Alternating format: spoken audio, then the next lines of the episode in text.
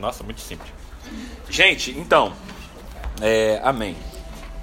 Hoje nós vamos estar começando algo novo. É, durante as próximas quatro semanas recebemos um direcionamento dos apóstolos agora, um, algo, algo assim muito muito fantástico que está vindo para o nosso meio. Na verdade, é algo que está re... quem está retornando. Quem é da antiga vai saber do que se trata.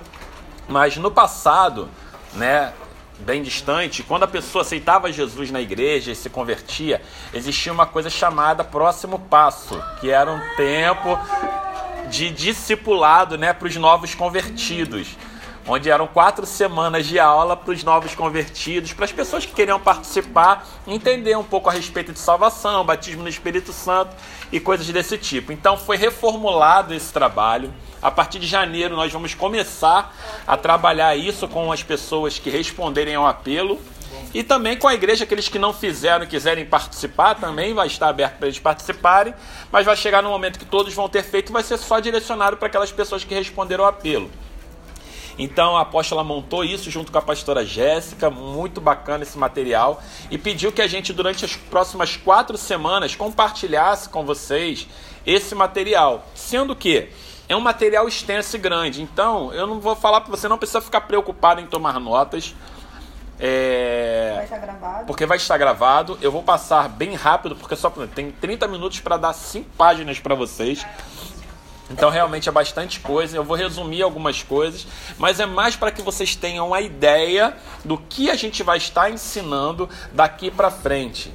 Tá? Essa ideia chegou ao coração dela de voltar com isso, porque com a Escola United algumas pessoas mandaram mensagem, né? Ah, por que, que a Escola United não é de graça? Porque é, o evangelho é para ser pregado de graça, as pessoas querem, precisam, muitas pessoas precisam crescer e aprender, e com isso ela falou: não, tudo bem, vamos disponibilizar alguma coisa que a gente possa dar para as pessoas que querem começar a crescer e amadurecer. Então, vai ser o próximo passo. Amém? Amém? Então, nas quatro semanas, nós vamos estar trabalhando as seguintes questões: desmistificando a salvação, batismo no Espírito Santo, crescimento espiritual e eu e a igreja local. Então, são esses quatro temas que nós vamos trabalhar. Eles são bem simples, de fácil compreensão bem didático, realmente para pessoas que estão entrando e aceitando Jesus e recebendo ou retornando para os caminhos do Senhor. Então hoje nós vamos falar sobre desmistificando a salvação. O primeiro ponto sobre desmistificando a salvação, e que é uma resposta que a gente vai dar para as pessoas, é por que precisamos ser salvos? Isso precisa ficar muito claro. Às vezes as pessoas vão lá na frente elas não entendem por que elas precisam ser salvas. Romanos 3, 23 diz: Pois todos pecaram e estão destituídos da glória de Deus. Eu vou ler muito, tá, gente? Porque é, é uma aula, então vou ler bastante coisa que está aqui escrita. Então, no princípio, quando Deus criou o homem, ele criou a sua imagem e a sua semelhança. Ele deu ao homem autoridade e poder para dominar sobre todas as coisas na face da terra. Está lá em Gênesis 1, 26. Quando Deus criou o homem, não havia pecado na terra. Entende? Então, no entanto, em Gênesis 3 nós encontramos o pecado tendo espaço na terra através de uma atitude de desobediência de Adão e Eva. E a história que vocês conhecem, que vai lá em Gênesis 3, do 1 ao 7, quando a serpente entra e diz: Ora, a serpente, a mais astuta de todos os animais selvagens que o Senhor Deus tinha feito, e ela perguntou à mulher: Foi isto mesmo que Deus disse? Não comam nenhum fruto das árvores do jardim? Respondeu a mulher à serpente: Podemos comer do fruto das árvores do jardim. Mas Deus disse: Não comam do fruto da árvore que está no meio do jardim, nem toquem nele, do contrário, vocês morrerão. Disse a serpente à mulher: Certamente não morrerão. Deus sabe que no dia em que dela comerem, seus olhos se abrirão e vocês serão como Deus, conhecedores do bem e do mal. Quando a mulher viu que a árvore parecia agradável ao paladar, era atraente aos olhos e, além disso, desejável para dela se obter discernimento, tomou do seu fruto, comeu-a e deu ao seu marido, que comeu também. E os olhos dos dois se abriram e perceberam que estavam nus. Então juntaram folhas de figueira para cobrir-se. Então, esse é o ponto da entrada do pecado na humanidade. Né? Quando Eva e Adão deram ouvido à serpente, desobedeceram, fazendo aquilo contrário que Deus havia falado. Então a desobediência trouxe o pecado e o pecado consequentemente trouxe a queda do homem. E o pecado é a única coisa que nos separa de Deus. Entende? A palavra pecado significa violação ou desobediência a qualquer norma ou preceito. Pecado é um erro, é uma falha, uma transgressão, um ato contra Deus. Porém, que nós precisamos entender: o pecado começou em Adão e Eva, sim ou não? Não. Não. O pecado começou antes em Lúcifer.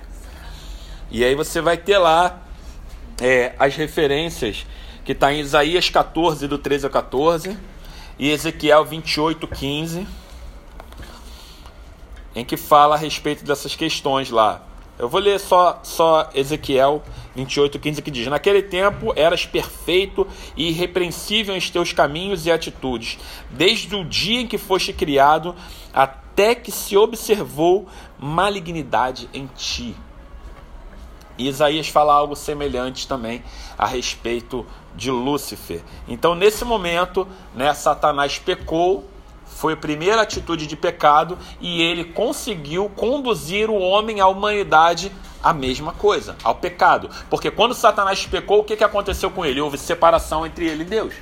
E aí, quando ele conseguiu convencer o homem sobre o pecado, o que, que aconteceu? Sobre o pecado, não, conseguiu convencer o homem a pecar, né? Porque convenceu o homem a pecar, o que, que aconteceu? Separação entre o homem e Deus. E lá em Romanos 6,23 diz que o salário do pecado é o que? A morte. Então, o apóstolo Paulo ele não está falando especificamente de uma morte física, mas ele está falando de uma morte espiritual. O espírito do homem foi corrompido e a partir disso ele precisa ser restaurado. Amém. E aqui a gente está respondendo ainda a pergunta: por que nós precisamos ser salvos, tá, gente? Então, é, o pecado de Adão e Eva não atingiu apenas os dois, mas tudo que nasceu a partir deles. Então, tudo que foi concebido em pecado, em pecado permanece até que haja o que? Salvação. Amém? Amém. Cadê? Amém. O pecado trouxe consequência para a humanidade e todos estão submetidos a essas consequências até que tenham sua vida restaurada pela presença de Jesus. E com então, como consequência, o pecado trouxe ao mundo algumas coisas. Um, dois, três, quatro, cinco, seis coisas. A primeira, o homem perdeu autoridade sobre a terra. Satanás tornou-se o senhor da terra em que Deus criou. João 16, 11 fala sobre isso. Em Romanos 3, 23, disse que uma outra consequência que o pecado trouxe foi quebra do relacionamento. O homem perdeu a sua comunhão com Deus, morte espiritual, ele ficou separado de Deus. Em Isaías 59, 1 e 2, diz que a consequência do pecado trouxe maldição. O diabo passou a oprimir o homem, que tornou-se escravo do pecado e sujeito às enfermidades, angústias e sofrimentos. Em Gênesis 3, do 8 ao 10, a outra consequência que diz é condenação, sentimento de culpa e medo. O pecado trouxe condenação, sentimento de culpa e medo. Uma terceira coisa, engraçado, né? Porque quando você vê, a primeira coisa que, quando eles pecam, o que, que eles fazem? Eles têm medo. É, né? Eles nunca tiveram medo de estar perto de Deus. Você já reparou quando você falha? O que, que acontece quando eu falho? O que, que a gente fica com medo, se sente culpado e não quer se aproximar de Deus? É a primeira atitude. É, é a primeira coisa que acontece. Por isso que eu falo para as pessoas quando vêm, ah, mas eu pequei, o que, que eu faço? Vai para perto de Deus. se arrepende, vai para perto de Deus, que o arrependimento restaura o direito. Não sai de perto dele. Outra consequência em 1 João 2, 15 ao 17, diz: O coração do homem passa a ter paixões pelas coisas mundanas e vontade de seguir as coisas do mundo que são contrárias às coisas de Deus. E a sexta coisa, a sexta consequência, Gênesis 3, 17 a 19: o homem passou a ser sujeito à morte física. Amém? Está claro até aqui? Amém. Então, por causa de tudo isso, que a gente acabou de ler, todos nós precisamos de salvação. Então, a pergunta quando é você precisa de salvação, por que, que eu preciso ser salvo? Está aqui, copia e cola e passa para eles essa informação, que é muito grande a resposta. Decora. Decora isso. então o pecado mudou a vida do homem e afetou o que? Toda a humanidade. Mas o pecado, e aqui é bem legal essa parte, porque o, o pecado mudou a vida do homem e toda a humanidade, mas ele não mudou o coração de Deus e seu amor por nós. Ele não mudou o que Deus sente pela humanidade, sente por nós. Por isso ele criou o plano da salvação com a finalidade de resgatar o homem do pecado e da morte eterna. A salvação está disponível para quem? Para todo aquele que nele crê, que crê em Jesus Cristo, em sua morte e ressurreição. Não é só acreditar que Jesus morreu, é acreditar que ele morreu e que ressuscitou. Amém? Amém? Romanos 5, 19, 18 e 19 diz assim: Consequentemente, assim como uma só transgressão resultou na condenação de todos os homens, também um só ato de justiça resultou na justificação que traz vida a todos os homens. Logo, assim como por meio da desobediência de um só homem muitos foram feitos pecadores, Assim também, por meio da obediência de um único homem, muitos serão feitos justos. A salvação é a justiça de Deus para as nossas vidas. É a justificação nos alcançando, não por causa de quem nós somos, mas por causa do grande amor dele. Entende? A palavra salvação, que é no grego sozo, S-O-Z-O, que significa libertação, segurança, preservação, cura e prosperidade. Portanto, salvação é uma obra completa. O que, que foi? Nada. Ah, tá. Portanto, salvação é uma obra completa preparada por Deus para transformar de maneira extraordinária todas as áreas da vida do ser humano. Então, por meio da salvação, nós entendemos sete coisas. Eita. Tô, tô, tô acompanhando. Tô acompanhando. Já tô na terceira folha. São só cinco. Jesus veio salvar o filho do homem que estava perdido. Jesus cancelou. Isso aqui tem, tem, tem, Eu vou dizer os textos que aí depois você pode pegar. Jesus veio salvar o filho do homem que, que estava perdido. Lucas 19, 10.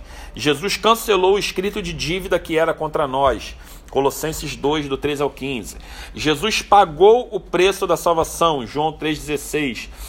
Ele se entregou em nosso lugar, Gálatas 1,4.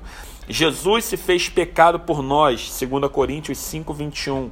Fomos comprados por preço de sangue, 1 Pedro 1, 17 e 20. Jesus levou em seu corpo os nossos pecados até a cruz para vivermos para a justiça, como suas feridas nós fomos sarados. 1 Pedro 2, 24. Então, tudo isso é o que salvação garantiu para nós, amém? Completamente. Então, ponto 2: como podemos então receber a salvação? Isso aqui é muito importante. Não adianta apenas acreditar em Deus. Porque acreditar todo mundo acredita, até o diabo. Entendeu? Está escrito aqui. Porque a Bíblia diz em Tiago 2,19 que o diabo, até o diabo, crê em Deus. Diz assim: crês tu na existência de um só Deus? Fazes bem. Até mesmo os demônios creem e tremem. Então você pensa bem: o diabo ele não só crê, ele não só sabe, mas ele também treme. né?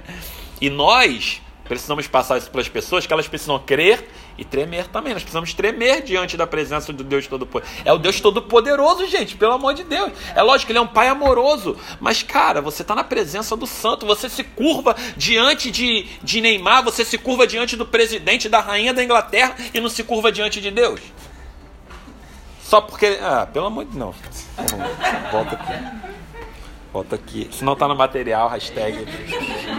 Faz igual nos julgamentos. Retira é, dos altos. retira dos altos. retira altos. Não leve consideração. Mas lá bem. Então, para receber a salvação, é necessário nascer de novo e render a vida completamente a Jesus. João 3,3 é, diz assim: Em resposta, Jesus declarou: Digo-lhe a verdade, ninguém pode ver o reino de Deus se não nascer de novo. Também tem uma referência lá, você pode tomar nota, se está tomando nota, Mateus 10, 32, que diz: Assim sendo, todo aquele que me declarar diante dos homens, também eu declararei diante do meu Pai que está nos céus. Nascer de novo é cumprir o plano da salvação para restaurar e reconciliar o relacionamento entre Deus e o homem. Deus criou esse plano por amor à humanidade. Para ter nossa salvação em Jesus Cristo, a Bíblia nos instrui que precisamos crer com o coração para a justiça e confessar com a boca para a salvação que Cristo é o Senhor para a glória de Deus. Lá em Romanos 10, vai dar. Lá em Romanos 10, do 9 ao 13, diz assim: Se com a boca confessares que Jesus é o Senhor e creres com o teu coração que Deus o ressuscitou dentre os mortos, serás salvo. Porque com o coração se crê para a justiça e com a boca se faz a confissão para a salvação. Conforme diz a Escritura: todo que nele crê jamais será decepcionado. Portanto, não há distinção entre judeu e gentio, pois o mesmo Senhor é Senhor de todos e abençoa ricamente todos os que o invocam, porque todo aquele que invocar o nome do Senhor será salvo. Isso aqui é bem importante. Essa parte, todo aquele que invocar o nome do Senhor será salvo, normalmente é que as pessoas pegam, entendeu? E elas clamam: Jesus, socorro! Jesus, me ajuda, porque todo aquele que invocar o teu nome será salvo. Ou, oh, e o que está antes? Crer com o coração e declarar com a boca. Não é só uma declaração. Hoje a gente vai falar sobre confissão. Vai ser bem light, mas a gente vai falar sobre confissão. É, é necessário. Jesus. É necessário crer em Jesus e no plano completo de Deus para que a fé seja implantada no coração do homem, pois é pela fé que nós somos salvos. A fé que vem por meio da graça de Deus. Amém? E só Ele poderia manifestar isso. Nós não temos a capacidade, por melhorzinho que a gente seja, mais bonzinho que a gente pareça, de ser salvo. Eu, eu li num livro hoje falando a respeito disso, né, de que um pedaço que ele fala assim: pessoas que foram curadas por, por Deus vão para o inferno. Pessoas que se dizem cristãs vão para o inferno. Porque não é só o dizer, não é só o declarar, é o crer com o coração. Porque, porque com crer é que você muda a sua, a sua conduta. É com crer que você se comporta de maneira diferente. Entende? Ponto 3. O que acontece então depois da salvação? Antes, só tá. Ih, vai dar, que legal.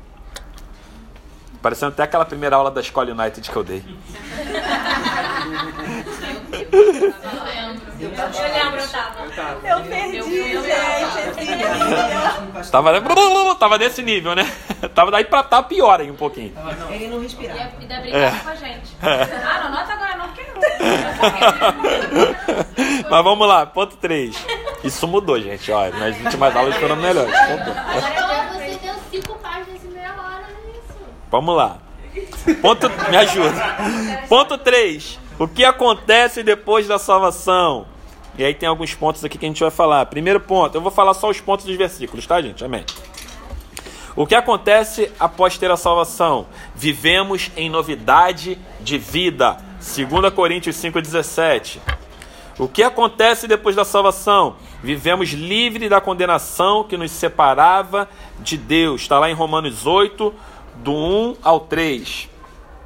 O que acontece depois da salvação? Deus deixa de habitar em construções e nós passamos a ser templo do Espírito Amém. Santo. Ele passa a habitar em nós, João 14, 17. E o que mais acontece? Recebemos uma nova posição diante de Deus, Hebreus 4, 14. Recebemos o título de filhos de Deus, Efésios 5, 1. Temos a nossa comunhão restaurada, Efésios 2, 12 ao 19.